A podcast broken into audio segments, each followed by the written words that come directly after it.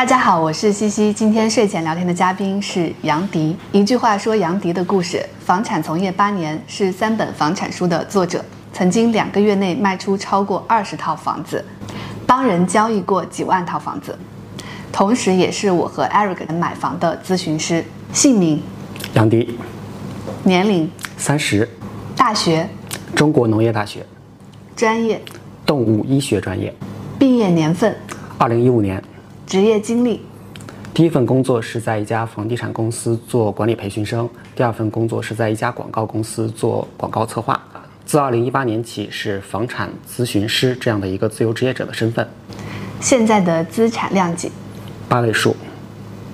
经手过的总价最高的房子，万柳书院，在二零一五年咨询我的时候是在四千多万。二零二二年的时候有一套法拍房出来，相同的户型已经法拍到了一点零九亿了。经手过的年龄最小的买房者，大二的一个大学生，他最后买的是他们家山西那边的一个小县城，总价是多少？八十万。经手过的涨幅最大的房子是东莞松山湖旁边的一套房，在二零一六年的时候，那套房大概只有两百万左右，而到了二零二零年前后，已经达到了七百万。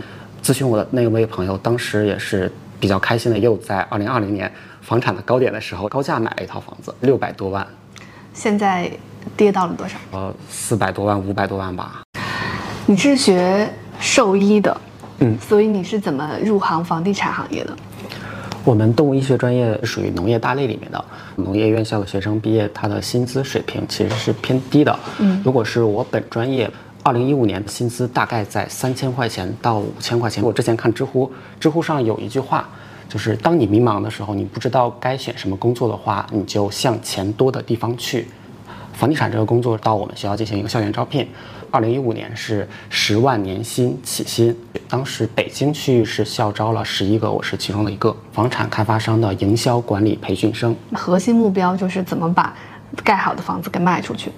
对，嗯，这家房房地产开发公司在国内排名和体量什么量级的公司啊？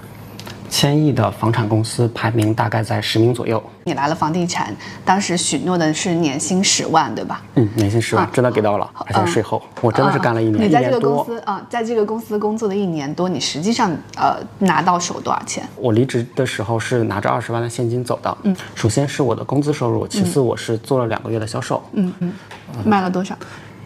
二十。两个月大概卖了二十多套，而且其中有绝大部分比例是别墅。别墅的话，当时的北京的别墅已经是五百万一套了。那一套房，我光拿佣金会拿到两万块钱到四万块钱不等。即便我当时开销会比较大，呃，我是拿着二十万走出来的。嗯，拿佣金基本上就拿了几十万。嗯，差不多。二零一六年的时候，我会觉得哇塞，我有好多钱了，所以我才离职了。但是我发现我格局还是小了，因为跟我一起入行的同事们在二零一七年暴赚。二零一七年，你的同事赚到了多少钱？普遍一百万到三百万，一一年一百万到三百万。对，在二零一七年，最底层员工叫做销售人员，一年的收入到手都能有一百万到三百万。说因为房子太好卖了，呃，普遍的佣金比例应该是千分之一点五。到千分之三这样一个比例，即便是这个样子，他们普遍的收入还是在一百万到三百万。呃，我我算一下，如果是按照千分之一点五，呃，到手一百万来算，他卖出去了总价格多少的房子？三个亿。按照千分之一点五来算，他如果一年要到手一百到三百万的话，他相当于是卖出去了三个亿到十个亿总价的房子。因为一点五有点偏低了。嗯。然后到了。五千万的时候，最高可以跳到百分之一，呃，还有奖金在里面。他们人均在二零一七年的北京，一年人均可以卖出一个亿总价的房子。不只是北京，上海、深圳、重庆、嗯、苏州，他们都可以有在一百万左右的年收入，或者是更高。之前我有表彰，二零一六年还是二零一七年，上海的销售冠军一年自己光佣金收入就有四五百万。二零一七年的百万经纪人，哇塞，太多了！包括我有一个同事，也是直接从我们营销管理培训生跳到了链家，也直接到了那边的百万经纪人。而行业造就了我们，而不是我们真的特别厉害。像我们，嗯嗯。像我们这种人到现在这个状况，再去卖房子的，还能赚到这么多钱吗？根本不可能啊！我认识的一个很好的好好朋友，是跟我一起进来的，他现在在做什么呢？他直接跳到了新能源公司做一个汽车的销售。嗯，就是他当时年收入是两百万的人哦，嗯现在在做一个拿着底薪四千五月薪的底层的未来汽车销售人员。嗯，这就是我们销售人的宿命吧。啊，更多的是靠运气或者靠时代，而个人的能力相比于这些大时代也好、大气运也好，是偏渺小的。我之前的 WHV 的那个签证，打工度假的签证拿到手了，我要离开房地产行业。相当于是去澳洲打工度假了。对，因为太迷茫了。为什么在两个月就能拿到几十万的情况下，啊，你当时是一个应届生，然后你就突然迷茫了呢？不应该去赚更多的钱吗？我曾经的梦想是一个月赚四千块钱，嗯结果我一毕业就赚到了八千块钱，嗯所以我觉得我已经超过了我的梦想。这是第一个，第二个是我在房地产行业仅仅仅是这个短暂的一年时间，我就见识到了年薪百万的人，嗯年薪千万的人，嗯然后可以随随便便全款买五百万、六百万房子的人都见到了，他们的生活哦，我了解到了，但是我不向往他们的生活。就是我知道这个房地产行业，他们现在的这个状况是错误的，但是我又改变不了，因为我特别理想主义错误，是什么意思？太疯狂了，房价涨得特别快。你现在打开贝壳，呃，挂牌价举个例子是两百万，那实际上你会觉得现在你去跟房东砍一砍，那房东的心理底价大概只有一百八十万。嗯，你如果砍得比较合适的话，你可能会在一百八十一万，或者是你更厉害的话，你比他心理底价更突破一点，一百七十九万的价格去成交，这是现在我们来说的正常价格，对吧？当时不是这样子啊，当时房东挂的两百万，好，你想买这个房子吗？进来，那你要从两百万往上谈，房东的心理底价可能是在两百二十万，对，拍案式的。现在房东的心理价位可能是两百四十万，但又因为是两个人在抢，可能最后的成交价是两百五十万。这只是二手房，新房它更恐怖。新房的价格我原本是定了两百万一套，但是你要想买我的房子，你需要给我二十万的茶水费，你才有买这个房子的名额。甚至很多人他们是有关系，直接我我给你一万块钱的定金，你帮我锁住，我不付首付款，然后等到了两三个月之后，这个房子开始卖二期、三期了，那一定会比一期贵嘛，价格高。那好，那那个时候我再卖一期的房子卖出去，中间我差额能够差出来几十万。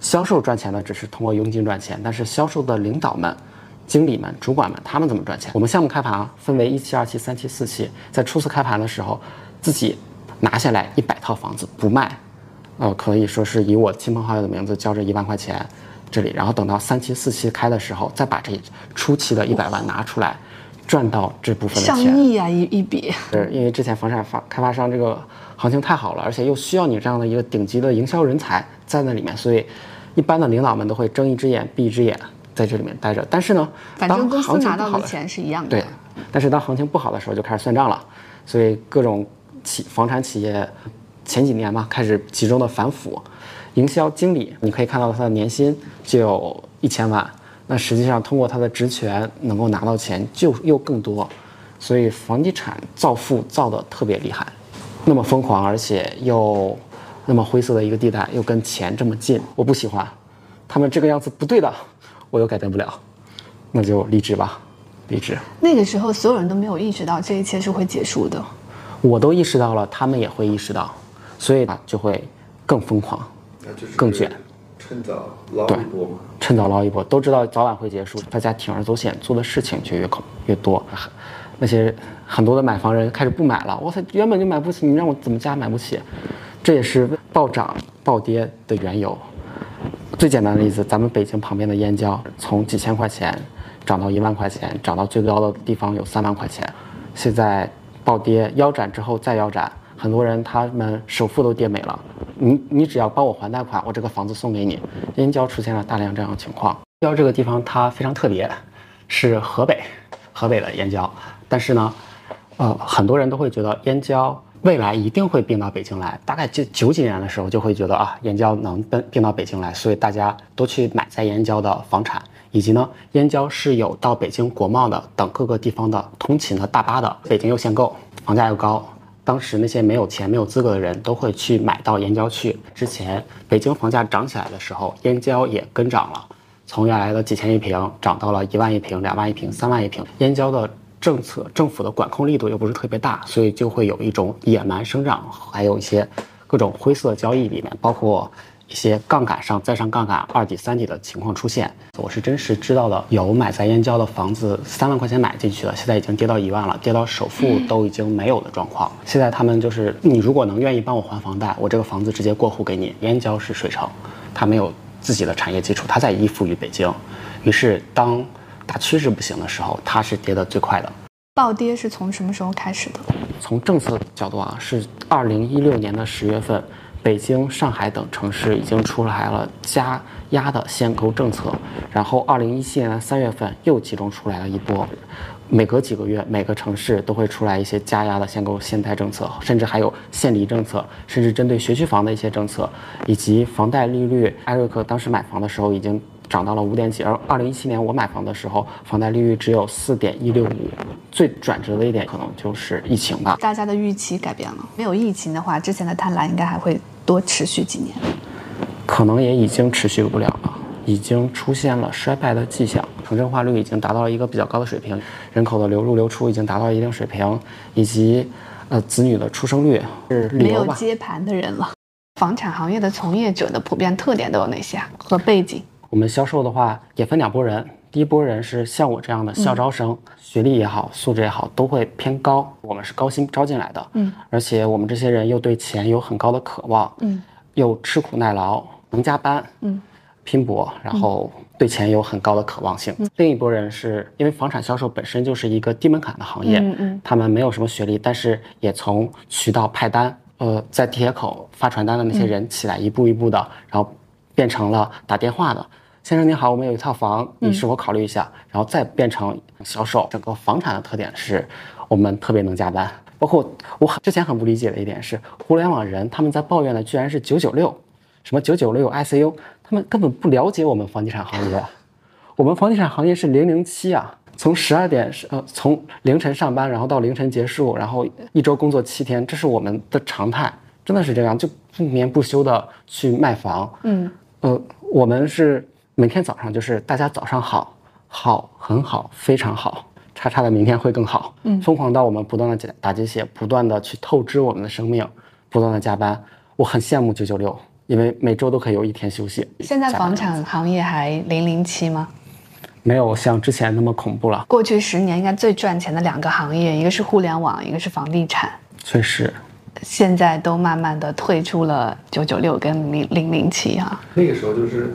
大家觉得那个时候的业绩是因为我零零七九九六拼出来的，实际上是那个时那个时代的馈赠。嗯，对，就不管你干什么，就是比如说产品经理或者内容运营，不，其实不管咱干的咋样，那个数据就是会往上走的。当时我们前公司的营销总，他是最早的一个两线房，哪两线，限地价限房价，因为在北京的五环外嘛，然后。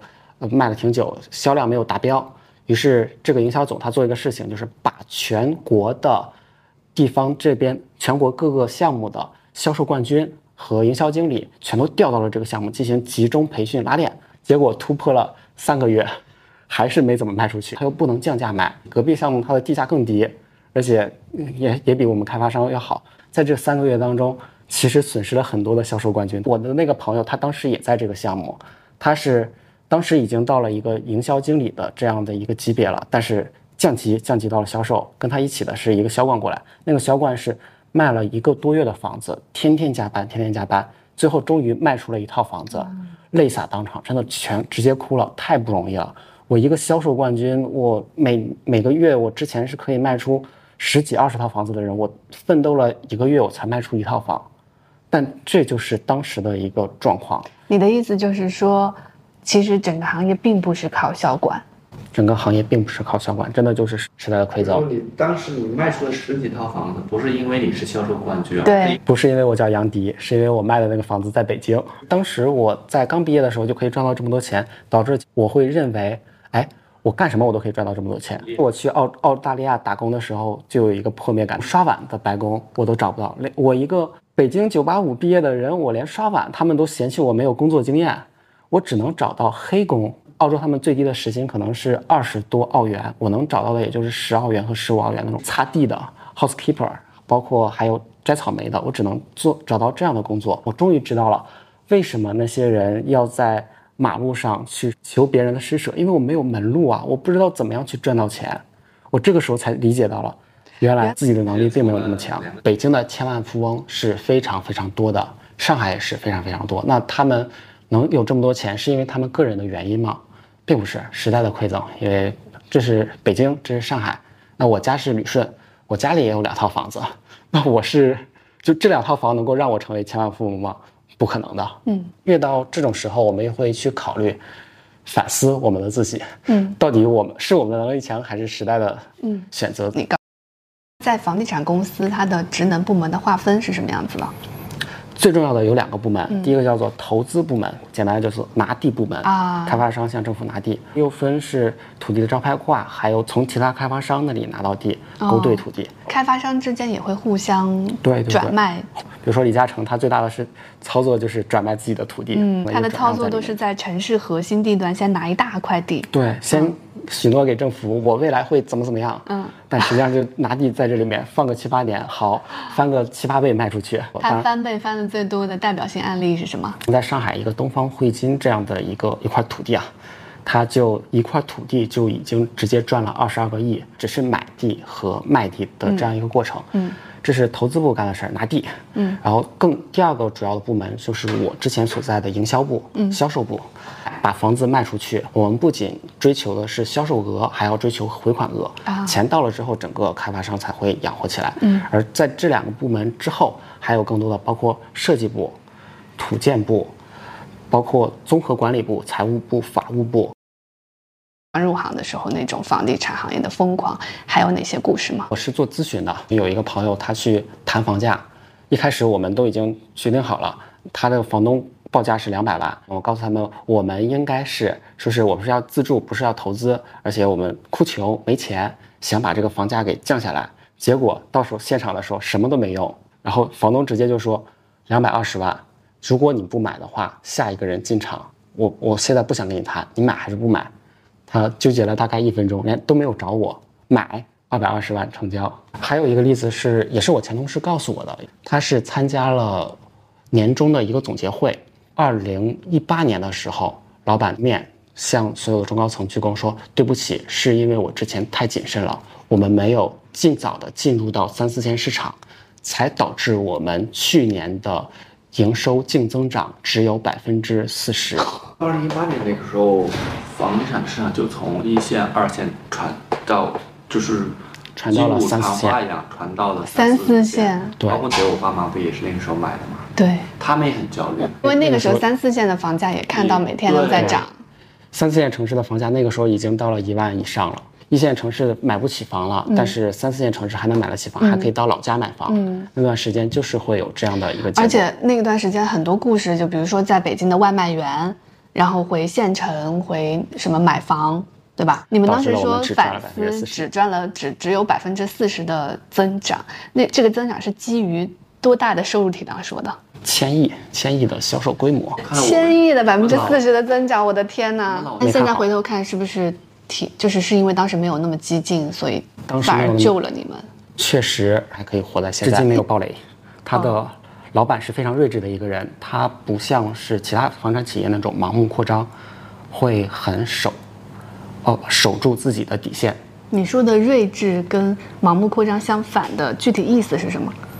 盲目扩张的意思呢，是原本我只有一个亿的水平，但是我通过大量借贷、负债，然后高息贷款，从而去干出来了一百亿的楼盘。嗯，比如说像某大，或者像之前暴雷的某创，某大的许老板之前的时候，每天早上一起来一睁眼就要还一个亿的贷款的利息，他现在的窟窿有几万亿，把苹果公司给卖掉，把微软公司给卖掉，然后凑出来这些钱可以还某大的窟窿的几个一个小零头。他为什么能这样的对比，借到这么多钱啊？用这个地在银行去做抵押贷款，地的抵押呢？呃，明面上呢只能有一次，叫做一抵，二抵以上的话全都是不合规的，但是可以呃抽屉协议，这个协议我签好，你知我知，所以表内负债只是很小的负债的一个方式，更多的叫做表外负债，也就是不体现在财务报表里面的。一个地它可能会抵押两次、三次、四次、五次，原本只有一个亿的市值，那我能够借出来十个亿的钱。他们都寄希望于新盖的楼盘能很快的卖出去，能很快的回款，然后很快的堵上这个窟窿。嗯，对，二零零四年前后的那个时候的开发商，他的资产收益率能够达到百分之二十及以上，但是在现在，现在的开发商的资产回报率，可能一个项目出来只有百分之二到百分之三。那如何让这么低的一个回报率，然后能够赚到足够高的钱呢？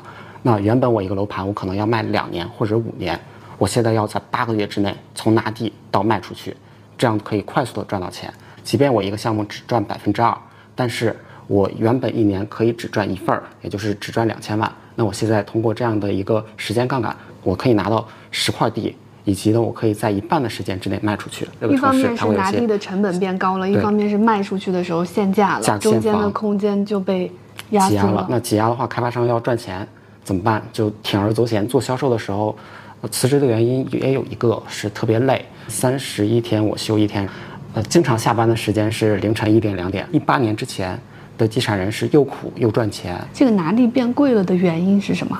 有一个制度叫做土地招拍挂制度。嗯以前的这个地呢，你跟这个地方政府这边协商一下，这块地就卖给你了。现在呢，是为了公平、公开的透明，我这块地我要卖出去之前，我要告诉大家我要卖地了。普通的开发商他们都可以过来竞拍。原本一块地可能我正常的出让给你只需要一千万，但经过一轮、二轮、三轮的竞拍，拍出来的价格可能能够达到八千万。溢价会比较高。我们之前在二零一六一五年的时候，会听到什么地王啊、楼王啊。嗯。那什么叫做地王？是当年拍出的土地的楼面价最高的一块土地。那地王后来盖出来的房子，就是可以说是整个周边的这个楼王。仅仅只是因为拍卖制度，然后让拿地的价格变高了吗？更多的原因是房价涨了，然后。那些开发商也愿意去拿地，所以竞争就变得更激烈，价格就会推上去。大家都知道开发商赚钱，那自然而然就会有很多的公司来到房地产这个行业，比如说华润，呃，中粮它是有大悦城的呀，中粮它也有很大的一块房地产业务，嗯，以及新希望，嗯，啊，这养鸡的嘛，猪饲料，但新希望也有地产呢，嗯，像美的，美的电器，那也有美的地产。嗯，所以是因为本质上是因为需求变多了。从普通人的角度上来说，我们也真的是在不断的去买房。原本的房子只是一个水泥格子，我们只要有一套房住进去，来遮风避雨、落户口就可以了。可是呢，房产之前一段时间太赚钱了，我们一套房自住，一套房投资，一套房收息，一套房要留给自己的未来子女，还有一套房给父母，我们自己也在卷。那这种供不应求是从几几年开始的？这种供不应求是从几几年开始的？一九九八年，房产的二次改做，商品房进入了市场。在此之前都是单位分房子。在此之前是有一个试点的过程，包括深圳，包括海南。最早的商品房不是从九八年开始的，是从深圳那边的小区，七八年左右的时候就已经有商品房了。在之前，在七几年之前的话是单位分房的时代。有一个比较好玩的事情是，陈景润他在北京的时候是没有房产的，以及他也没有买房的这个资格。直到陈景润他拿到了那个数学桂冠的那个奖励的时候，周总理才去写一封信，告诉说是得给陈景润同志分一套房子了。你不管你有多少的钱。那个时候就是不能买房。嗯，那个房改最重要的是让商品房成为了大众的普遍，嗯，都可以购买的东西。以及在之前的话，还有分税制改革，地方的很多税都被中央给收走了。可是还是留下了一个税种，这个税就是土地的拍卖交易的这个税费。九四年前后吧，这个土地财政就是地方的二财政。如果我是地方官员的话，我就会琢磨怎么卖地。这块钱是我可以留下来的。一个是地方政府有了卖地的动力，一个是大家都可以自由的购买商品房了，供应端跟需求端都解决了。还有还有一个轰轰烈烈的城镇化运动。上个世纪九十年代，我们基本不离开我们的家乡，当时城市城市化多少？百分之四十有吗？百分之四十都没有，现在大概已经达到了百分之八十左右。嗯，城镇化有两拨人嘛，第一拨人就是农民工、进城务工的低端劳动人口，一方面就是通过教育像你这样的改变命运的，然后叫做偏精英的小镇青年，然后这两拨人加起来应该几个亿吧。为什么说一一线城市、二线城市房价那么保值？因为永远都在有人口净流入。还有很多从农村去县城，县城去城市，城市去省会城市。嗯这是过去二十多年最明显的一个变化。以前是因为户籍政策限制了人口，嗯现在包括上海啊、深圳啊，呃，还有二线很多城市，只要你过去没有房，你都可以直接落户。包括一七年前后一个叫抢人大战，我知道的很多朋友，他们之所以要某买某个城市的房子，是因为如果他们落户到那边，这个城市会给他叫做补贴，能有六十万到一百万。嗯，城镇化和户籍制度的改革，大大的增加了需求端的需求，对吧？这是一个合谋房产这个话题之所以能够成为每个人都关注、都关心的话题，并不是说是一个人、两个人导致的，众多的洪流裹挟着房价，导致了我们现在有现在的这样一个结果。还有一个重要的原因，是因为大家在过去二十年对于未来的预期，都至少在国内是无比的乐观的。这个时候，大家会愿意去，比如说第二套房产投资，把钱放到这个房产市场里面来。甚至是高负债，甚至还有很多人，我原本收入只有三千块钱，但是我要写假流水、假收入证明，我写到三万块钱，从而我可以贷这么更多的钱。就当时有一句话，呃，说贷到就是赚到，对，因为。呃通胀比较高，嗯，你你现在贷到的钱，其实你越还是越便宜的。但这个其实不是重要的原因，重要的原因是，之前他们会觉得房价在不断的涨，诶，今年只有一百万，明年涨到一百二十万，呃房价的涨幅完全可以 cover 住还负债的利率。嗯，再狠一点的话叫做首付贷款。原本首付你正常比例现在是百分之二十或者百分之三十，北京确实贵一点，百分之四十五。但是如果你没有那么多首付怎么办呢？会给你提供首付贷款，但这个在之前是违规的，现在也是违规的。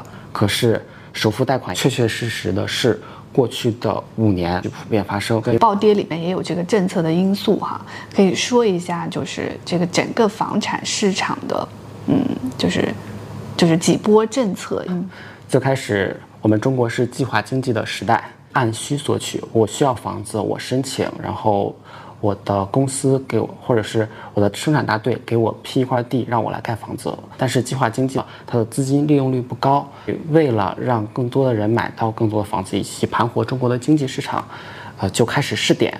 包括在深圳试点，在海南试点，试点通过土地出让的方式来去，呃，给地方政府一部分钱，以及让大家去把钱投买到房子里面，然后让城市化更好一点。我们中国现在的期房预售制度。就是从香港引进过来的。那个时候，香港叫做炒楼花。我没房子没有，但是我告诉你，我未来会盖房子。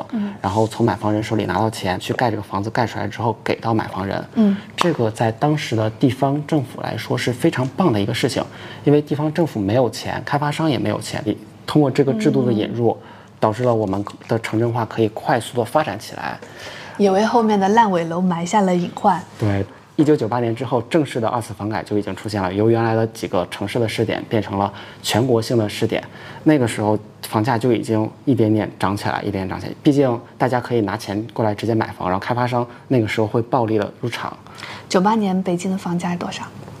九八年北京的房价几千块钱吧，嗯，几千块钱一平。九八年到二零零八年，其实是房地产开发商最幸福的时候，那个阶段每年房价都涨，嗯，涨个百分之十左右，嗯，而且很正常的涨。二零零八年的时候叫做全球的金融危机，导致的结果就是它开始降了。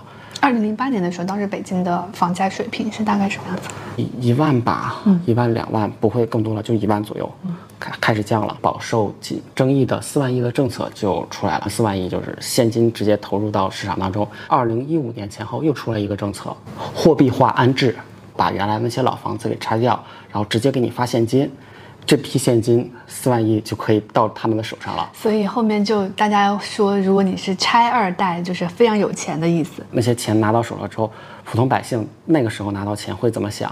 我投入到股市嘛，股市一直好像都是三千点及以下，啊，普通老百姓都会选择去买房子。嗯，所以为什么二零一五年开始整个房价突然之间暴涨起来？那就是因为大家手上突然之间有了这么多现金，以及在二零一五年前后，一手套房的话是可以给你打八折或者八五折的利率的。其实就是城市化的一个具体的执行后的体现。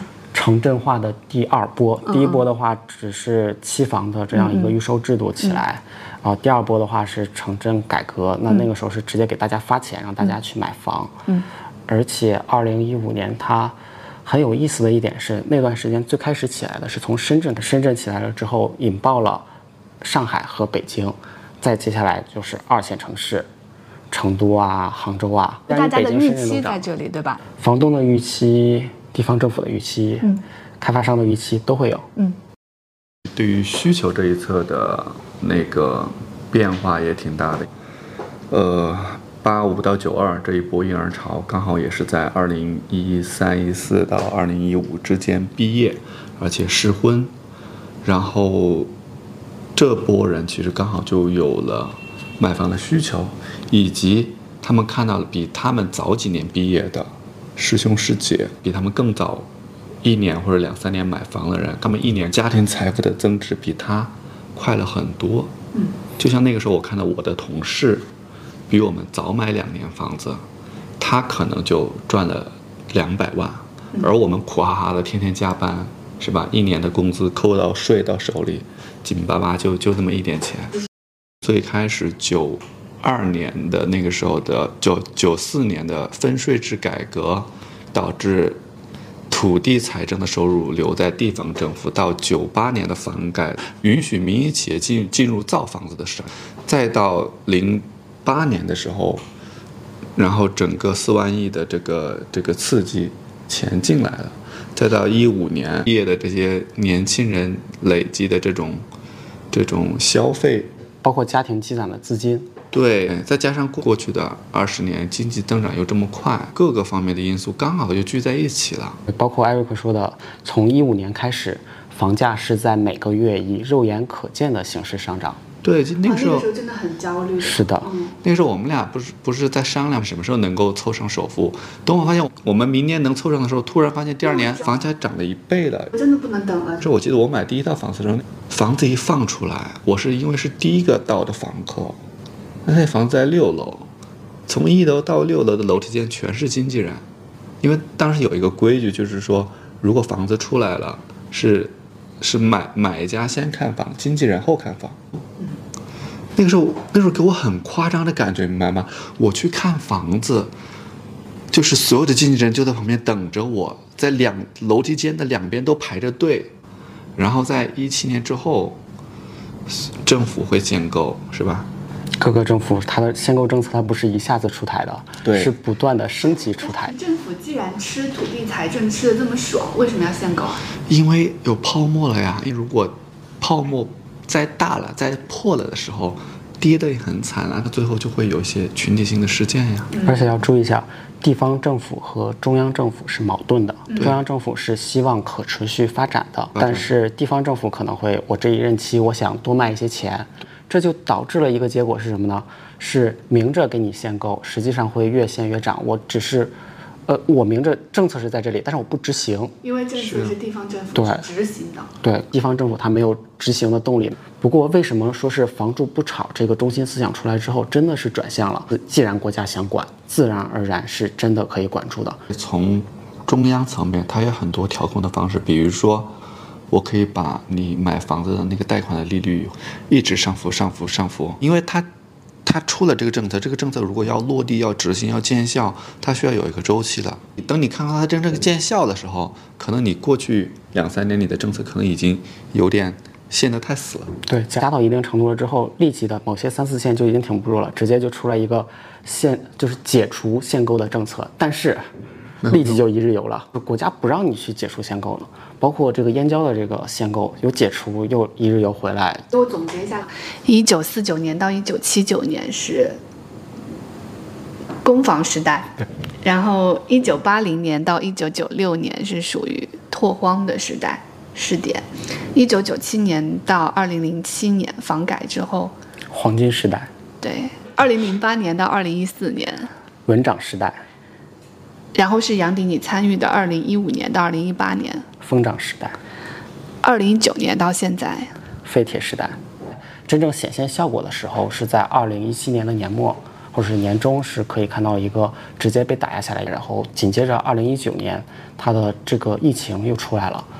呃，我们包括三道红线政策，三道红线这个政策是非常严格的。三大红线是哪三大红线？第一道红线是资产负债率，第二套红线是净资产负债率。简单说，嗯，你之前贷那么多钱，你要收回来，开发商贷不了款，导致了某些开发商他的资金链断裂，他的债务违约，是算是加速了地产开发商的一个灭亡的一个过程。像之前你拿着借来的钱就直接投入到期房的建设当中去，这种模式，当你一旦要把贷款收回去的时候，就不可持续了。而且你可能还收不回来，因为那个时候你房子卖不出去了。对，毕竟限购那么严格，毕竟房价那么高，毕竟疫情出来了。嗯嗯，行业里通过买房赚钱最多的三个故事。炒房赚钱的都赚不到多少钱，真正赚钱的是买地赚钱。像我之前跟跟西西你聊的李嘉诚，然后第二个赚钱渠道，我会觉得叫做我们业内人士的一些赚钱渠道，包括我如果是能够以商业用地的形式拿到这块土地，后来变更了土地性质，嗯，啊、某某些开发商都在这么干，这一块地我净赚个七八个亿是很容易拿到的水平。再之后才是普通的炒房人那样，我看好这个城市的发展，好，那我通过自己的资金杠杆，我去借贷，什么什么老破小，我要买老破大，我要去买过去。炒股里面，股市里面真正赚钱的，其实是在一级市场 IPO 融资那些大股东。二级市场那些股神之类的散户，他能赚到多少钱呢？而且他都是叫做刀口舔血的高风险的收益。水库那批人最近还好吗？欧神最近脏话特别多，他可能名下会有比较多的房子，每个月都要还他的过桥月供，所以他的可能会压力会比较大。你可以介绍一下大概会怎么操作那个杠杆吗？首先是，呃，我先说的这些东西都是违法违规的。嗯，我现在如果在北京，我已经没有买房资格了，那我去买一个北京的买房资格，嗯，给这个北京的农民，嗯，给他二十万，我要你这个资格，但这个房子你要跟我签约，嗯，叫做抽屉协议，嗯，我跟你签约，你这个房子其实属于我的。他这个资格到来之后，我要有百分之三十五的百分之四十的首付，首付的这个钱我也没有，那我自己原来有房子，我抵押贷款，通过贷款的形式付这个房子的首付，然后付完这个房子首付之后，月供也正常的去贷，然后他这个北京的农民可能没有多少收入嘛，但是我可以有假流水和假收入证明的形式来贷出来这么多钱，然后这个房子等拿到手了之后，我再把这个房子再去进行二抵，二次抵押，在抵押之后拿出来的这个钱，再继续去贷款，我再继续去买房，买完房之后再继续去贷款，这样子滚雪球的操作，那这样万一中间有一套出问题，对就会蹦。他们那种操作放在任何的地方，他们那个操作要保证的就是房价的上涨幅度一定要超过它的杠杆的利率，开发商也在做这样的但它事情。承担风险的能力显然没有开发商强啊。开发商的资金规模比他更大，但是因为他资金规模已经大到那个程度了，所以别人必须救他呀。大而不能倒。对，但大而不倒这个事情其实是最后发现也倒了嘛。嗯，是这样的，我们会觉得某大它有好多亿还不上，但是呢，我们没有看到它破产，更多的可能是通过资金盘活把这个项目给解决掉。嗯。这周的房产销售内幕先聊到这里，下周会聊技巧性的买房攻略，包括如何申请共有产权房、等额本金、等额本息怎么选、一线城市和三线城市的不同买房思路，是否应该考虑学区房、买新房的常见错误与房东的谈判技巧等。关注我，下周见。